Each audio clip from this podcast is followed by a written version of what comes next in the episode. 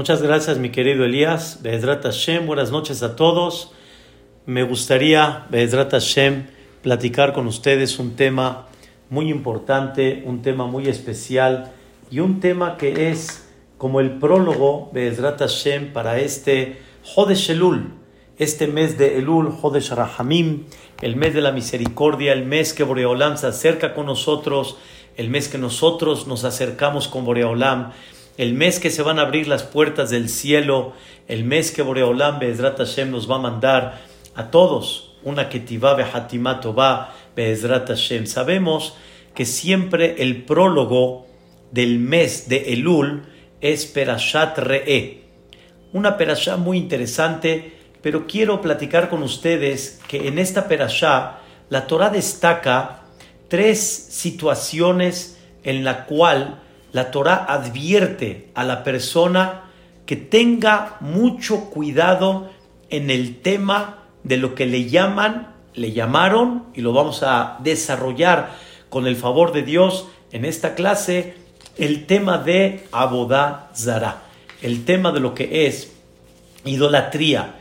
La Torah destaca, ustedes saben que todo el libro de Devarim es el prólogo de Moshe Rabbenu para el Am Israel que va a entrar a la tierra de Israel. Cuando entren a la tierra de Israel, tienen que tener mucho cuidado de muchas cosas. Y dice la Torah así, cuando Dios elimine a todos los pueblos que están viviendo hoy en Eretz Israel, Beyarashta vas a heredar todas las tierras, vas a habitar sus tierras, ten cuidado Dice la Torah, lo traduzco ya en forma directa, está en el capítulo 12, ten cuidado de que no vayas a buscar las idolatrías de ellos, que no te vaya a inquietar o tal vez que no te vaya a llamar la atención a ellos, a todo lo que ellos servían, a todas sus idolatrías. Y dice, tal vez vamos a ver qué ellos hacían y yo también voy a hacer lo mismo. Ve, gam ani. Lota seken. No vayas a hacer eso a Boreolam, porque es abominable delante de Dios.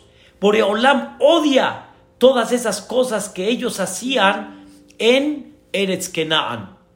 Esa es la primera que la Torah le dice al Am Israel, Moshe Rabbenu. Dos, si se va a levantar un profeta o un intérprete de sueños y te va a decir, oye mira, esto va a suceder, esto va a pasar.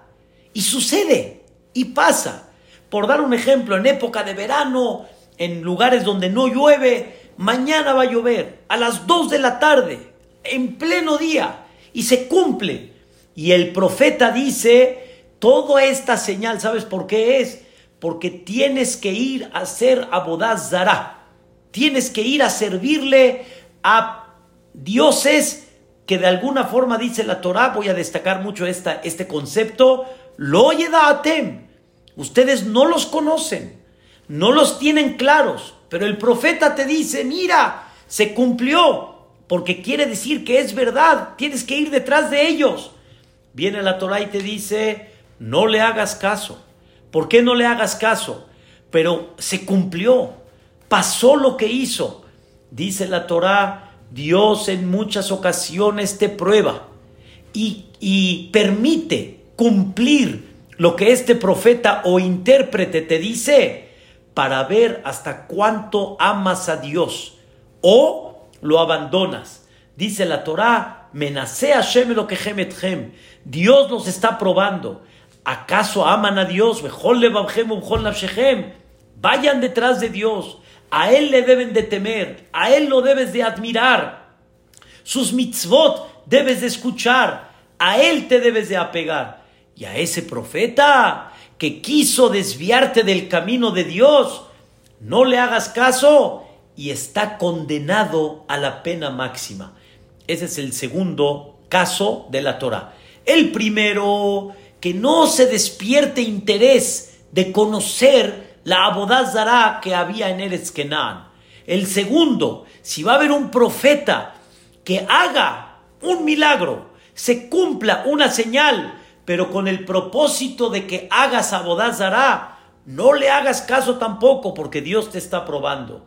Y número tres, ¿qué pasa si hay una persona que quiere incitarte, alguien de tu pueblo, de Eretz Israel, y que quiere decirte, ve y sírvele a estos dioses? Y vuelve a repetir la palabra, Asherloya data ataba aboteja, que tú no lo conoces, que tú no sabes quién es, y quiere incitarte a ese tipo de dioses que habían en Eres Kenaan, Loto velo, no le prestes atención, Lotishma elav, no lo, no lo oigas, Lotajos enejala, ni tampoco te dejarán de esta persona, porque está condenado a muerte por haberte incitado a ser Abodaz Y al final, el cuarto caso, la Torah termina que si escuchas que en una de las ciudades en la cual este, heredó la tierra de Israel, todo Am Israel, y en una de esas ciudades vas a ver que salió gente e incitó y convirtió a esa ciudad en gente que hagan abodazara y vuelva a repetir el pasuk sirvieron a dioses asher lo que no los conoces. Tienes que checar bien y si es verdad lo que pasó tienes que golpear toda esa ciudad, tiene que levantarse de alguna manera en fuego, tiene que quedar como una señal por lo mal que hicieron y tú no dejes de escuchar la voz de Dios en la cual se presentó y estuvo delante de ti. Esto es lo que la Torá en cuatro ocasiones corridas, la Torá nos viene a enseñar la gravedad de ir detrás de la abodazara. Esto, Rabotai, me despierta una inquietud. Es verdad que la abodazara existió muchos años, desde la época de Adama Rishon, de su nieto, posteriormente después del diluvio, de ahí todo el tiempo hasta la época del primer Betamigdash que se destruyó, hasta ahí la abodazara no dejó de existir es algo que no puedo explicar, pero había un atractivo muy, muy especial a esa abodazara, a esa idolatría. Mucho, mucho. Y hasta que los jajamín pidieron Boreolam, anula ese Yetzerará porque no hay forma, la gente no está aguantando. Pero con todo y eso llevamos muchos años, más de dos mil años aproximadamente, llevamos sin esa abodazara. Esa abodazara ya no existe. Quiere decir, aparentemente, esa Torah de abodazara ya dejó de existir. Esa Torah de abodazara ya no está dentro de Am Israel o hasta el día de hoy sigue aplicando el tema de abodazara. Y voy a traducir. Abodazara significa un servicio, escuchen bien, un servicio extraño, zar. Es extraño, no es el que conoces, no es el original. Y aquí, Besrat Hashem, quiero ampliar un poquito el tema. Es como un prólogo, pero es un prólogo muy importante.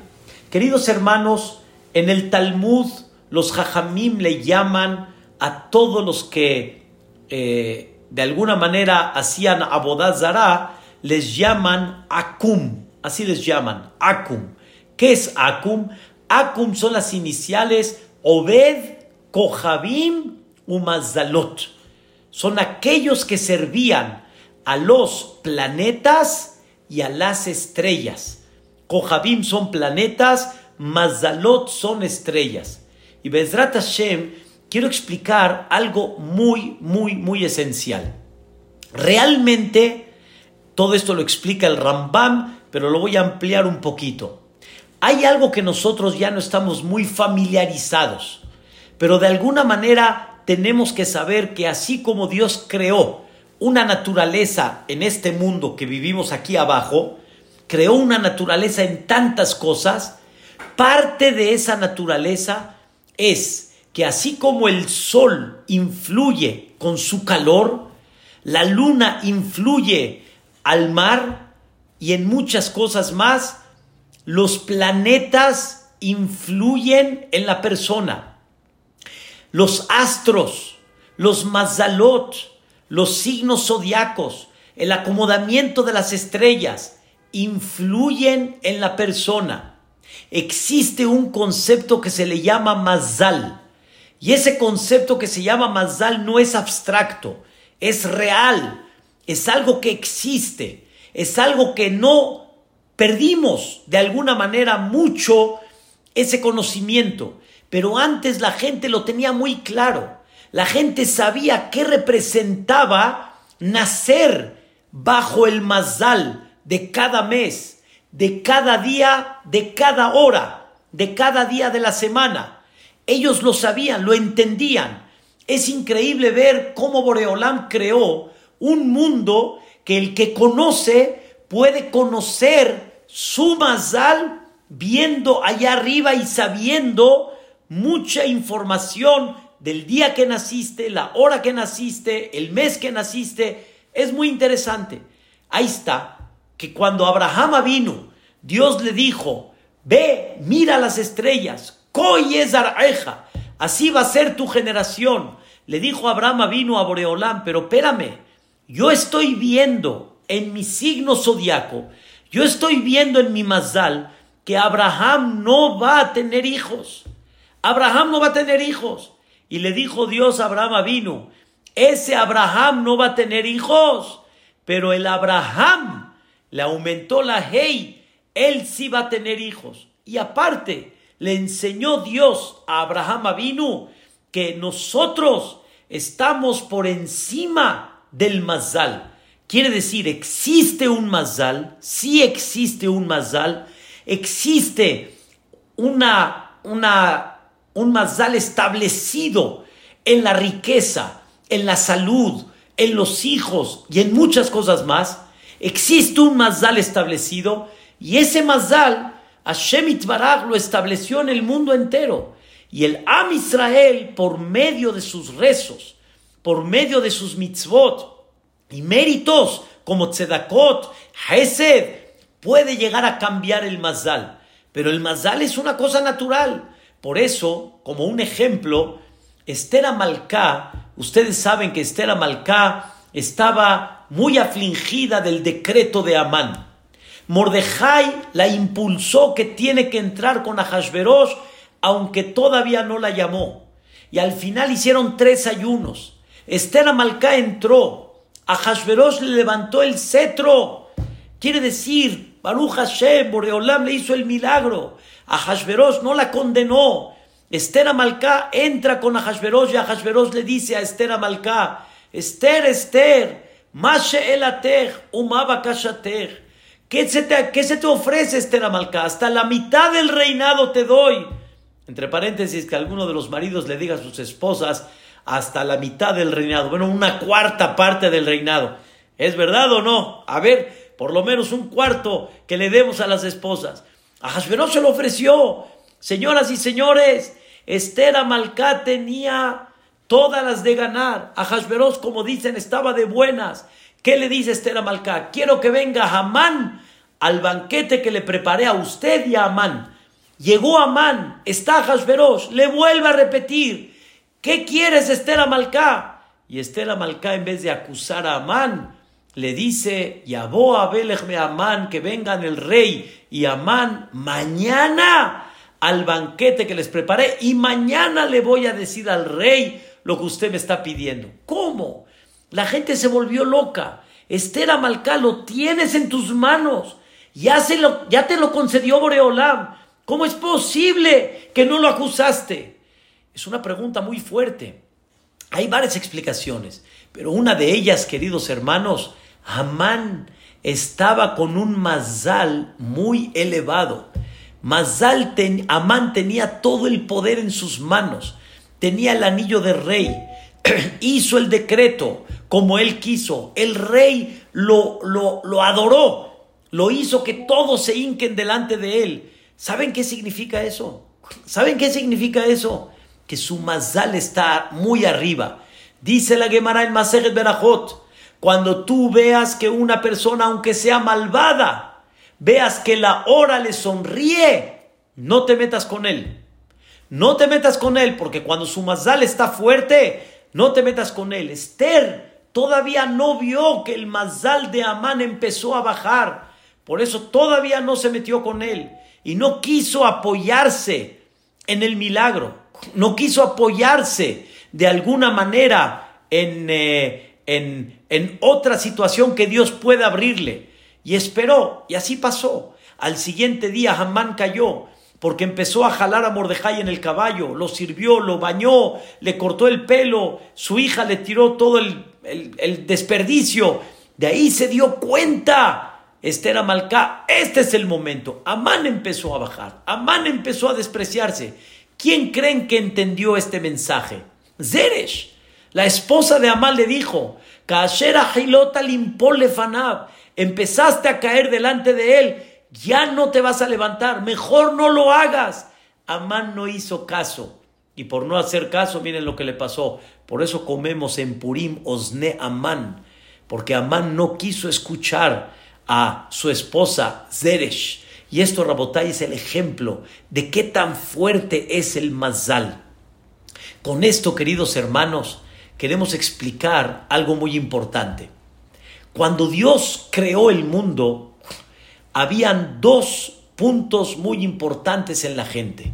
Punto número uno, escuchen bien, ¿eh? es muy importante y no se me pierdan.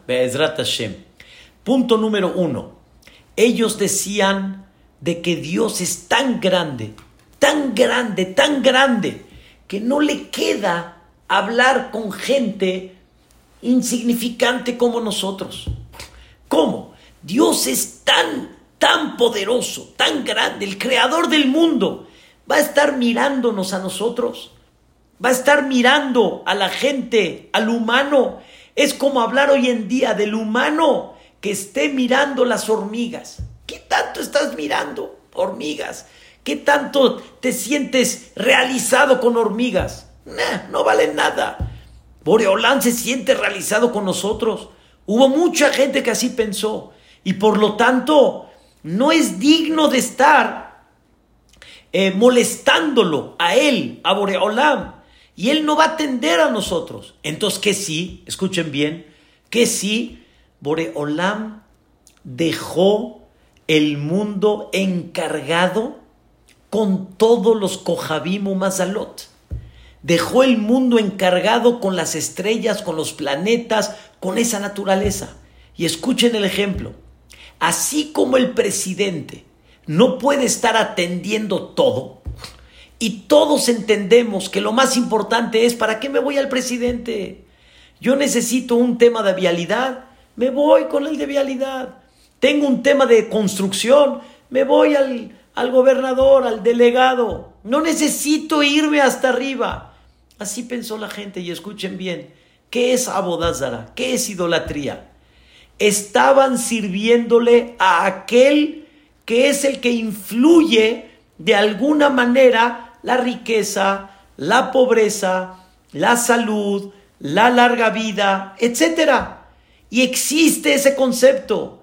Solo que ese concepto la gente pensó que era tan real, era tan real, que así como nosotros entendemos que un Sefer Torah representa la sabiduría divina, ellos pensaban que esa idolatría que representa al sol, a las estrellas, a los planetas, son aquellos que me van a dar a mí lo que yo necesito.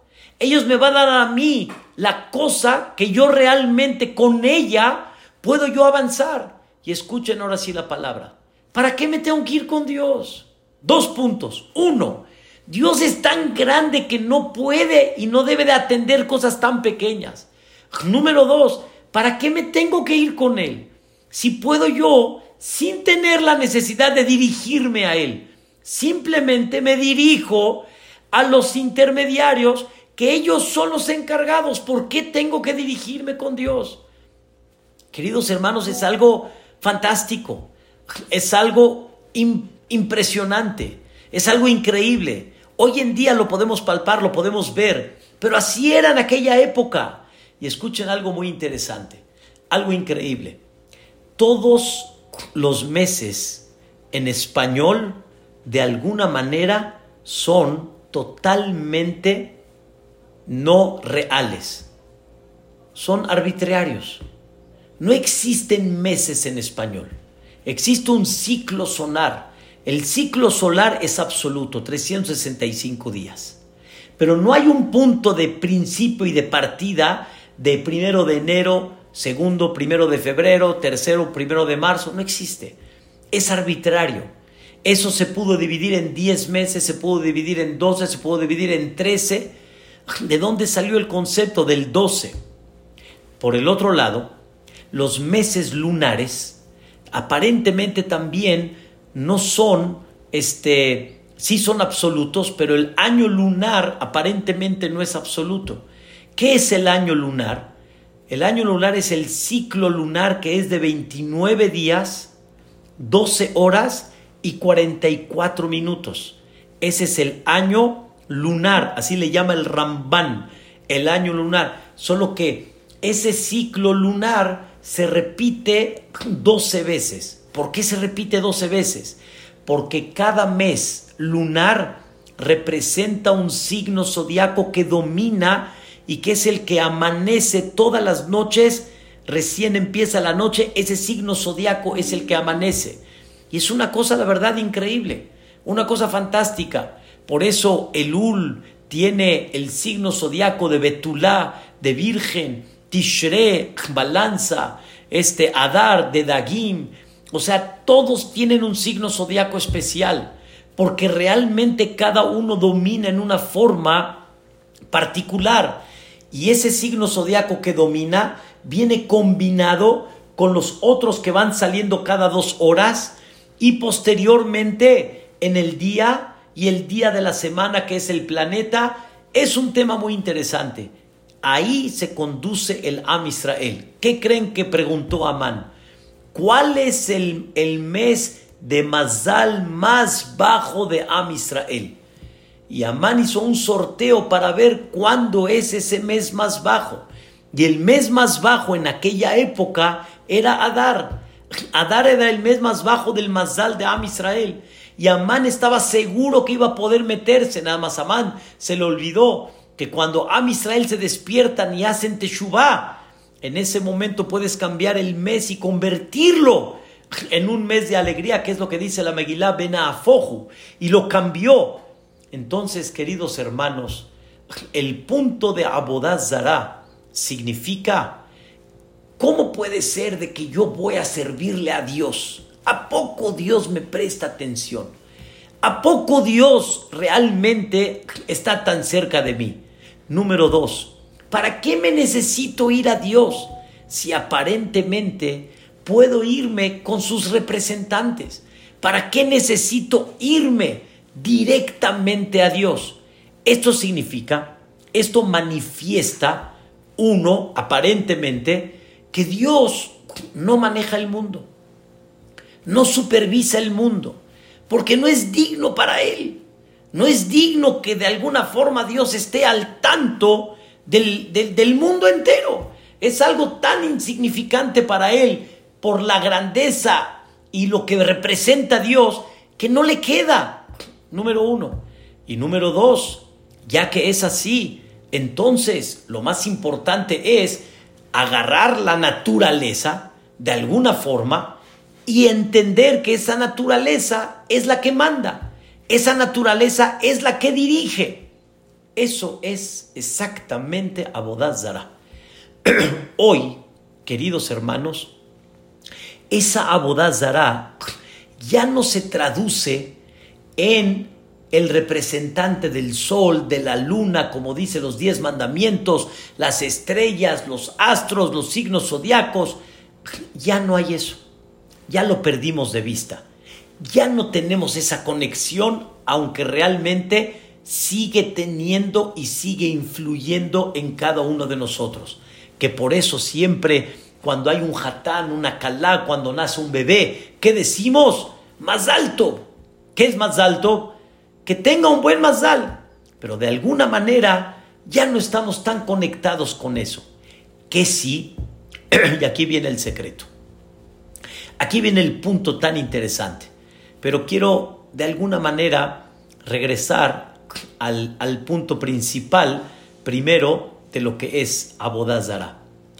Dios demostró en la salida de Egipto y antes con Abraham vino, pero públicamente demostró en la salida de Egipto que lo que pensaba la gente, cómo Dios se va a dirigir a la gente tan insignificante, cómo, la, cómo Dios se va a dirigir a, a un pueblo que es esclavo, un pueblo que ha sido marginado, ha sido despreciado, un pueblo que no tiene valor en el mundo entero, delante de un imperio que lo hizo pedazos.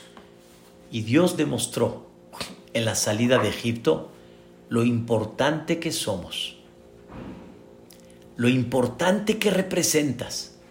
Dios hizo milagros y maravillas para demostrarte qué tan importante eres.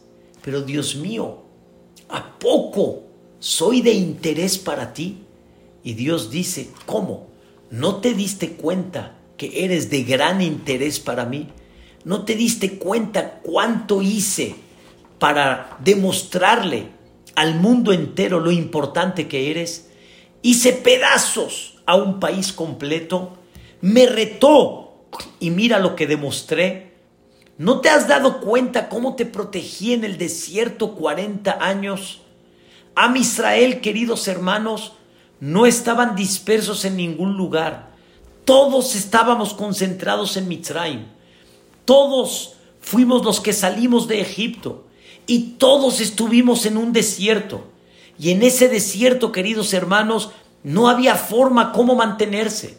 No había forma cómo eh, vivir. No había agua. No había pan. No había nada. ¿Cómo nos mantuvimos? ¿Cómo le hicimos? La respuesta es, no somos un pueblo poderoso, somos un pueblo que Dios nos demostró amor y cariño. Somos un pueblo que Dios nos demostró la, la grandeza de lo que tenemos y nos demostró que somos importantes delante de Él. Y nos demostró, escuchen bien la palabra, no nada más la salida de Egipto, no nada más que nos protegió en el desierto, sino nos llevó al monte de Sinai. Y en ese monte de Sinai, Hashem Itbaraj, escuchen bien, habló directo con nosotros. Dice el Pasuk, Atem reitem, ustedes vieron, dibarti imahem. Ustedes vieron cómo del cielo hablé con ustedes. No como muchos piensan, explica el Netziv Mivalojin. No como muchos, muchos piensan que no es de su honor hablar con la gente que aparentemente son insignificantes delante de Él. Ustedes vieron, escuchen bien la palabra, no necesitan intermediarios, no necesitan palancas. Ustedes vieron que directamente los traté a ustedes. Y de la misma manera que se dieron cuenta que hablé con ustedes, que los saqué de Egipto, que los protegí en el desierto, igualmente Nunca busquen intermediarios. Directamente conmigo. Sin que piensen que necesitan otros. Y muchos pensaron que nosotros con Dios estamos muy lejos. Y por eso Dios te ordena y te dice, Anojí, Hashem lo queja.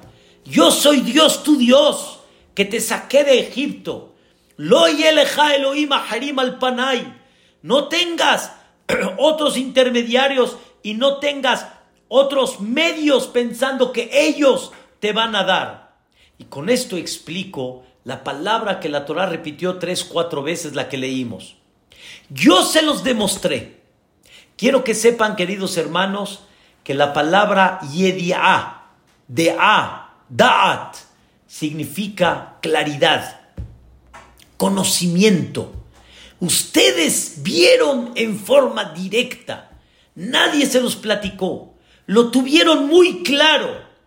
¿Por qué te vas con otros dioses que no los conoces? No te han demostrado nada. Nunca se presentaron delante de ti. ¿Por qué te vas detrás de ellos?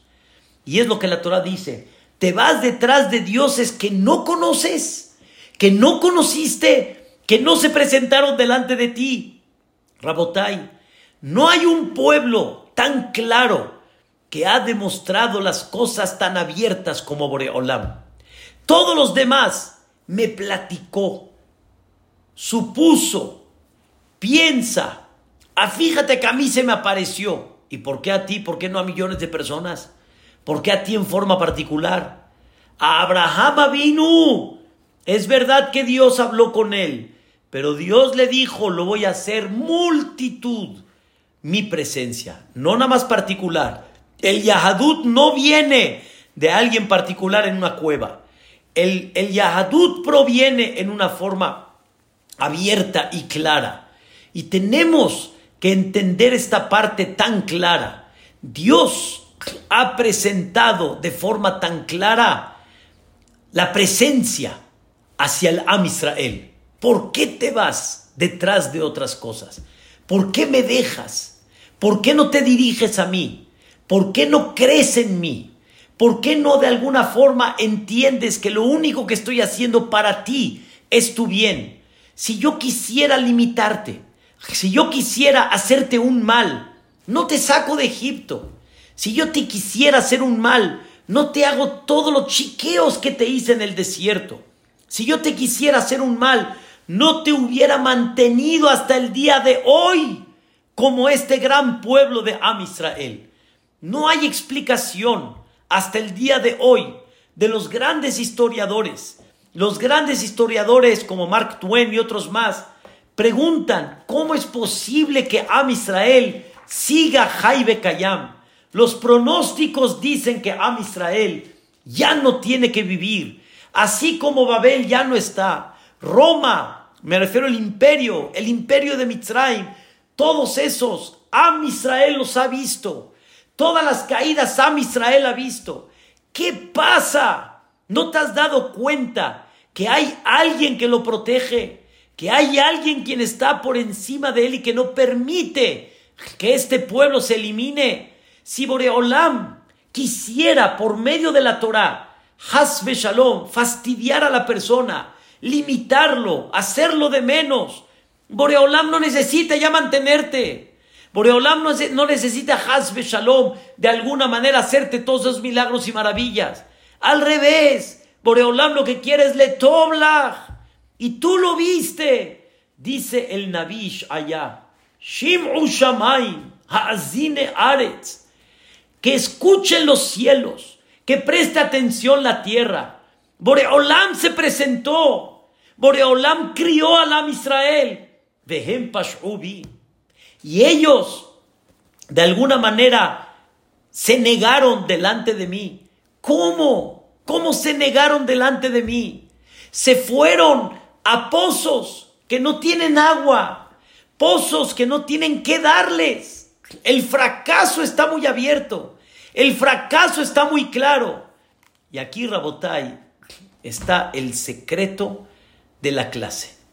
El secreto de la clase está que la abodazara no es nada más, de alguna forma, la, esa idolatría a los planetas, a los mazalot, etcétera esa abodazara sigue en pie, sigue en pie en sentir que hay otras cosas que mueven al mundo, que hay otras cosas diferentes a la que Dios te ordenó. Hay otras cosas que son más importantes a las que Dios te presentó. Y tú, en vez de admirar a Dios, admiras otras cosas. Tú en vez de elogiar a Dios, elogias otras cosas.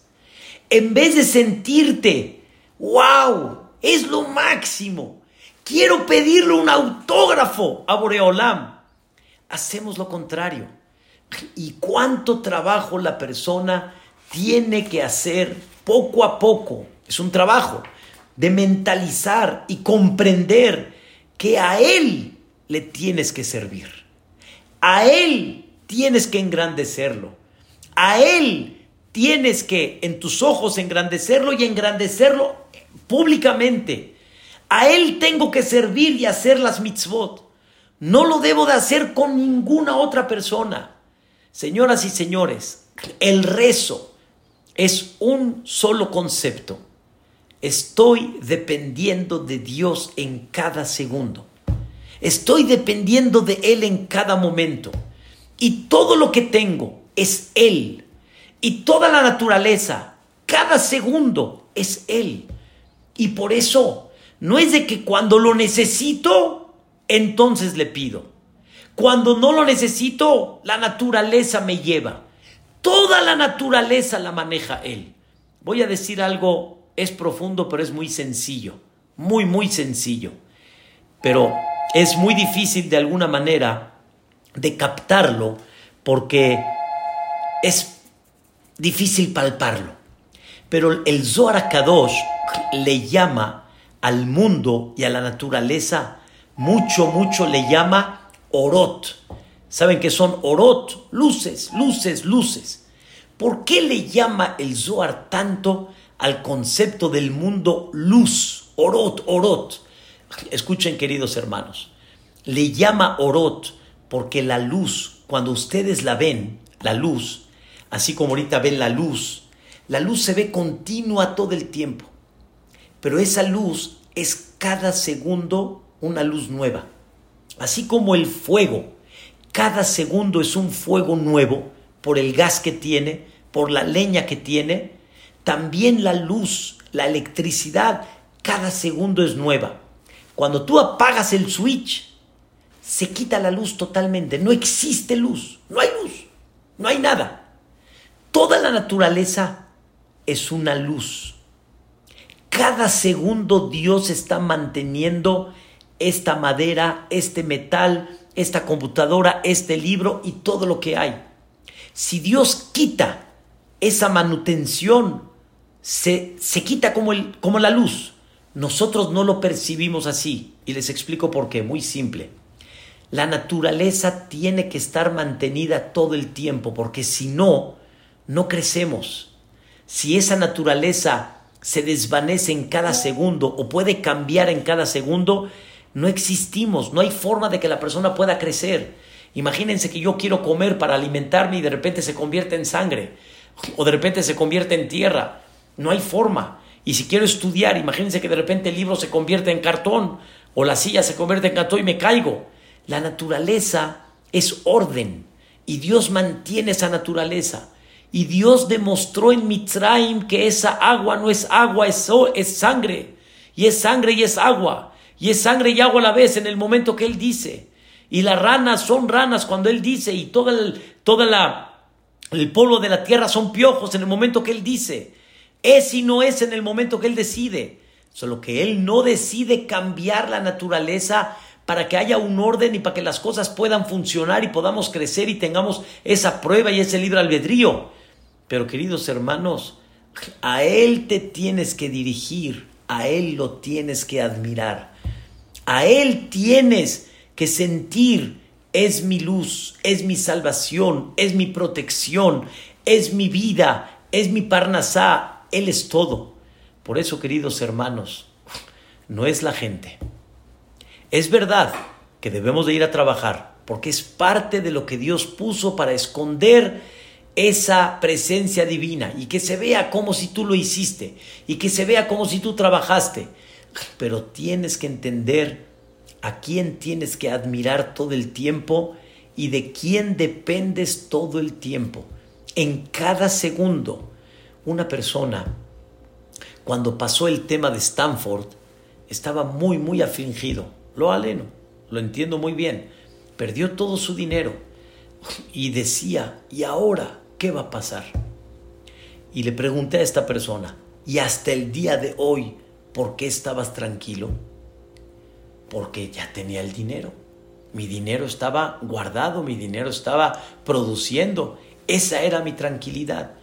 Entonces le dije, el tema que todos debemos de trabajar, y me incluyo como todos, es de sentir que no era el dinero quien te protegía, es Dios quien te protege, quien te mantuvo y te dio ese dinero. El mismo que te lo dio te lo puede volver a dar y Él decide si lo tienes o no lo tienes. Él decide si se mantiene o no se mantiene. Él decide si existe o no existe, queridos hermanos. Él decide todo. Él mantiene todo y a Él te debes de dirigir. Vuelvo a repetir las palabras del Rambam. A Él tienes que servirle. Él tiene que ser lo más grande en tus ojos. Tienes que publicar su grandeza. Tienes que entender que cumplir sus mitzvot es el bien para ti totalmente. No hagas ningún intermediario porque no existe. No necesitas tú hacer palancas, las palancas están allá arriba. No necesitas de alguna forma este, buscar hacer algo fuera de cuando sabes que todo depende de Él y sentir en el corazón que todo éxito es Él y todo fracaso no es fracaso, es una enseñanza, es un medio para crecer y todo lo que pasa en la vida es un mensaje divino. Y obviamente tú tienes el libre albedrío, me queda muy claro, pero hay sin fin de cosas que no las decidiste tú. Hay sin fin de cosas que tú no pusiste el dedo para que sucedan. Y tú tienes que aprender el Ishtabach Shemo. Por eso, qué tan bonito es cuando le preguntan a una persona, ¿cómo vas? Baruch Hashem, bendito Boreolam. Oye, ¿cómo estuvo esta situación? Kigabar Aleno Hasdo, su generosidad hacia mí, que Dios siga, que Dios la mantenga, que Dios la continúe. Cuánto es importante que no perdamos de vista esa presencia divina. Y por eso, queridos hermanos, una vez un jajam se paró en una boda de su hijo, paró la música y dijo, señores, aquí Dios no ayudó en nada, a nada. Todos se quedaron así. ¿Cómo puede ser que Dios no ayudó en nada? Y, cuando él continuó su plática y dijo, Dios hizo todo, no es de que él ayudó, él hizo todo. Qué tan bonito es entender y empezar a sentir que Hashem Baraj es quien mueve toda la vida. Akadosh Baruchu nos dejó, queridos hermanos, nos dejó cada año un momento, un mes, un día muy especial, diez días especiales, donde la persona recapacite este punto que estamos hablando. ¿Quién maneja el mundo? ¿A quién debes de admirar? ¿Cuánto debes de sentir? Dios se ha presentado. Dios ha sido muy claro. ¿A dónde vas? ¿A dónde caminas? ¿Dónde te, encaminas en esos fracasos? Hazme caso recapacita. Rosh significa el mes que Dios dictamina todo lo que pasó y lo que va a pasar en el año o durante muchos años.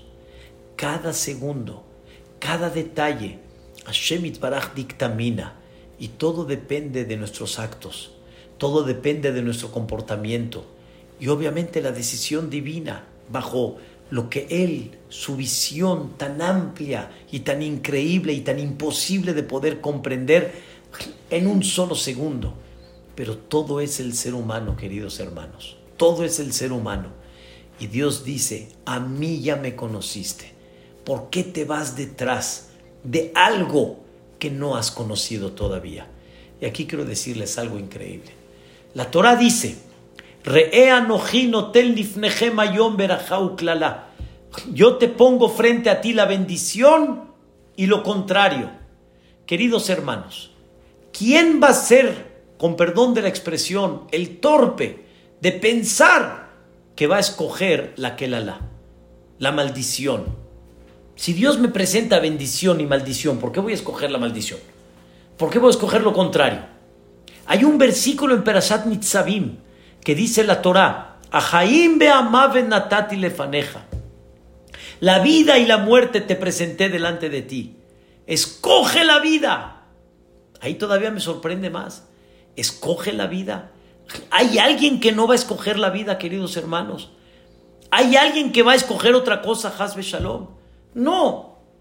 Él, claro que nos va a dar verajá. ¿Y quién no quiere escoger la verajá? Él nos quiere dar vida, claro que vamos a escoger la vida. Respuesta, queridos hermanos. Dice el Midrash, la gente ve aparentemente el presente.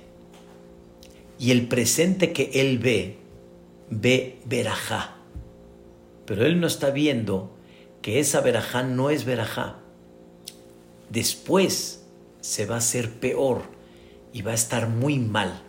Dice el Midrash, se parece a aquella persona que llegó a dos caminos. No sabía cuál camino tomar. Vio un camino precioso, pavimentado, increíble, y vio otro camino muy mal. Llegó el anciano y le dijo, hijo mío, este camino que se ve precioso es nada más, como dicen, a simple vista. Cuando pases un tramo, se hace un camino terrible, peligroso, tremendo. Y este que ves muy mal es nada más el principio, pero después, wow, se va a hacer algo increíble. Y desgraciadamente, la gente, como ve en el presente el camino, al principio lo ve mal, él piensa que es Kelalá y no piensa que es Verajá. Y a eso Dios te dice, yo te digo cuál es la Verajá. Yo te digo cuál es. Escucha mi Torah. Escúchame a mí. Ya te demostré quién soy yo. ¿Por qué no me admiras? ¿Por qué no ves que lo que yo quiero es tu bien? Y todos los que están acá, somos padres. Todos los que estamos acá y que tuvimos el zehut de tener hijos, sabemos que el problema principal es ese, que nuestros hijos no están viendo lo que nosotros vemos. Ellos piensan en muchas ocasiones que les estamos haciendo un mal al obligarlos a hacer las tareas, al obligarlos al estudiar, al obligarlos a no ir a X lugares, etc. Y ellos no están entendiendo que es el camino de Verajá, el que se ve al principio muy difícil, el que se ve muy duro, el que se ve realmente no bien. Y la persona escoge otros caminos. Eso es abodazara. Eso es idolatría. Es algo que olvidas a Dios es algo que no conoces y nada más te vas, como decimos aquí en México, las apariencias. Y las apariencias engañan. Y te vas detrás de los flashazos, wow, wow, wow, wow, así, wow, qué increíble, y ve nada más esto, y Las Vegas, y el juego, y las luces de bengala, y esto, y las... ¿Y al final qué? ¿Cuál es el resultado? ¿Cuál es el resultado final, queridos hermanos? El mundo no es un día, el mundo no son unas horas, ni unas semanitas, el mundo son muchos años. Y la idea es qué resultado hay. El resultado del camino en el que el mundo ha enseñado, luego, luego se ve, es un fracaso. Psicología, gente perdida, gente sin sentido de vida y la Torah es la que da realmente la vida, porque es la que te conectas con el Creador. Admira a Dios, admira lo que ha hecho por ti, lo que ha hecho por Am Israel. Admira que lo único que quiere es tu bien. Y Rosh Hashanah no es el día del juicio, el clásico del día del juicio en el que como te agarraron, olvídate. No. Rosh Hashanah es el día que Dios lo único que quiere es que lo admires. Y por eso Rosh Hashanah es Melech y Rosh Hashanah es Malhuyot, corona a Dios, admira a Dios. ¿Quién habla en Rosh Hashanah del juicio? Nada más es una frase, Ayom Aratolam, y de repente Zohrenu Lehaim, pero todo el tiempo que estamos haciendo, coronando a Dios, reconociendo que Él, aunque es enorme, supervisa, está al pendiente y está al tanto. Y mira cómo te chiqueó. Y mira la Torah que te dio. Eso es el concepto de Musaf, Malhuyot, Zichronot y Shofarot. Lo único que Dios quiere es eso. Dios quiere que reconozcas y que te ubiques a dónde estás parado. Ese es el servicio de Elul. Reconoce realmente la labor tan grande que tienes, lo grande que eres y a quién realmente debes de admirar. Y por eso el Selihot, como comienza por lo menos para nosotros los sefaradim.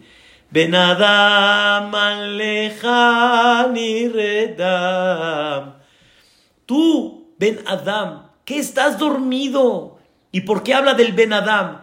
Porque el hombre significa crecimiento. El hombre significa edame. Me tengo que comparar a Dios. ¿Qué estás dormido? ¡Cum! Párate. Levántate. Tienes mucho que hacer todavía. ¿A dónde has estado hasta el día de hoy? Eso es lo que Dios quiere. Es lo que Hashem Itbaraj espera de nosotros. Siéntanse dependientes de Hashem Itbaraj. Para encerrar la idea, queridos hermanos, quiero decirles el eje central de Fila. El rezo es admirar a Dios. Traduzcan desde Hashem Melech, Odul Hashem, Kirobishmo, Baruch Sheamar, Ashrei Yoshebe Beteja Teila, Ale David, Ale Lukot, Baibarech David. Tradúzcanlo. Es admirar a Dios. Y cuando entiendes lo grande que es Dios, ahora sí me paro delante de él, Hashem Sefatay Tiftach, y como decimos aquí en México, me quito el sombrero delante de él. Y hasta la inteligencia tan grande la das tú a Tajonel Adam Dad. Discúlpame, Boreolam, le voy a echar ganas. Mándame Parnasá, mándame salud. Eso es la tefila. Admira a Dios. Que tengan todos un elul muy elevado, con esas hermosas clases que está dando Gamzum y con muchas que van a escuchar de otros lugares, Be'ezrat Hashem, que tengan un elul con mucho refuerzo y que Be'ezrat lleguen a un Rosh Hashanah que directamente Boreolam les selle y les, los escriba, los firme en el libro de la vida, larga vida, salud, bienestar, con mucha espiritualidad, admirando a Boreolam. Amén, Kenny Muchas gracias. Amén, amén, querido Ham. Lo admiramos mucho. Cada que está con nosotros, cómo nos levanta el ánimo, la Neshama. Qué consejos tan increíbles para entrar a los Juegos Antes de Rosh antes de Yom Kippurim. Cómo aprender a pegarse a Boreolam y saber que eso es lo máximo que hay. Esa es la mayor receta para pasar yo para estar vivo, para estar contento, para tener salud, alegría y todo en la vida. Preciosa clase, se va con aplausos a de esta clase y dice acá, amén, amén, siempre todo Hamben Jacob Nakash, mi alma se prende solita, dice acá, dice Jajam Jacob, gracias por estas palabras. Eh, quiero decirle que usted es un persona especial, pero lo que más me gusta de usted es cómo transmite siento que está viviendo y esa transmisión hace que mi Nesamá se alegre y se prenda. Dice eh, Baru, gracias por tan grandes conceptos. Dice una gran admiración por sus palabras que llegamos, dice que llegamos a cabeza y al corazón y hasta el hígado, dice aquí, llegan a todos lados, a todos los miembros, las palabras de Hamia Nakash, así me dicen acá, Mañana está con nosotros Shabukredi. El jueves está Aham Yaakov Friedman desde Israel. No se lo pierdan. Y así seguimos. Y por supuesto, Aham Yaakov Nakash estará con nosotros muy pronto en el UL. Leo las frases que quedaron de esta clase y dice así: dice, la finalidad del rezo es admirar a Shem y con ellos sentir humildad delante de quien estamos parados. Aham Yaakov Nakash, bonita frase de nuestra querida Socia Tzateket cuánto se puede aprender de una frase. Ajam, querido, gracias por su tiempo. Es muy valioso, pero no sabe cuánto se cuida Rabí hace y qué tan contento nos deja toda la semana. Gracias. Muchas gracias. Nos vemos mañana.